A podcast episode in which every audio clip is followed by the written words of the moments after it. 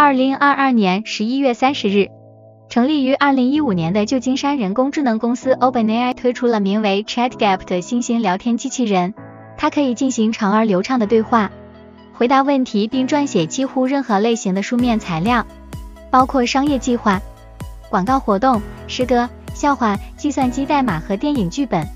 在发布后的五天内，超过一百万人使用了 ChatGPT，这引发了关于人工智能如何颠覆工作、公司、学校和生活的广泛讨论。ChatGPT 是统称为生成式人工智能的相关人工智能技术浪潮的一部分。OpenAI 最近的激增引发了极度惊奇和恐惧，包括谷歌的回应。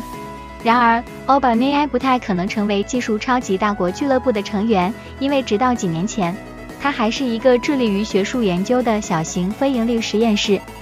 它经历了一次内部转型，将原来的员工分开，并更加关注商业项目而不是纯科学。OpenAI 已经吸引了微软十亿美元的资金，并引起了风险投资家的高度兴趣。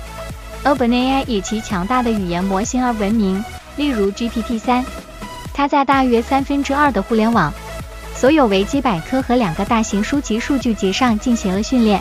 然而，OpenAI 发现很难让 GPT-3 产生它想要的准确响应，因此，一个团队提出了使用强化学习的想法，其中 AI 系统通过反复试验来学习，以最大化奖励，从而完善模型。这种方法被应用于 ChatGPT 创建，这是 OpenAI 创建的最新工具。ChatGPT 最初经过 beta 测试。但用户发现很难理解其用途。OpenAI 随后决定向公众发布 ChatGPT，它的即时病毒式传播让 OpenAI 措手不及。OpenAI 是一家人工智能实验室，曾经是非盈利组织，现在是一家据报道估值为一千亿美元的盈利性公司，已获得微软二十亿美元的投资，用于建造能够处理人脑神经网络的超级计算机。这一发展是在微软此前承诺在二零一九年向 OpenAI 投资十亿美元之后进行的。最新的交易将使与 OpenAI 合作的几家公司之一的微软成为其云计算服务的独家提供商。OpenAI 旨在创建一种可以复制和改进人类认知的通用人工智能。o k OpenAI 是一个致力于以安全和有益的方式开发人工智能的研究实验室。它创建了一个名为 ChatGap 的聊天机器人。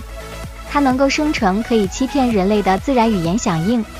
ChatGPT 基于生成式 AI 系统 GPT-3，该系统于2020年推出，并根据来自互联网的大量数据进行了训练。OpenAI 公开了 ChatGPT，以通过收集反馈来改进产品。然而，一些评论家对其准确性和潜在的滥用表示担忧。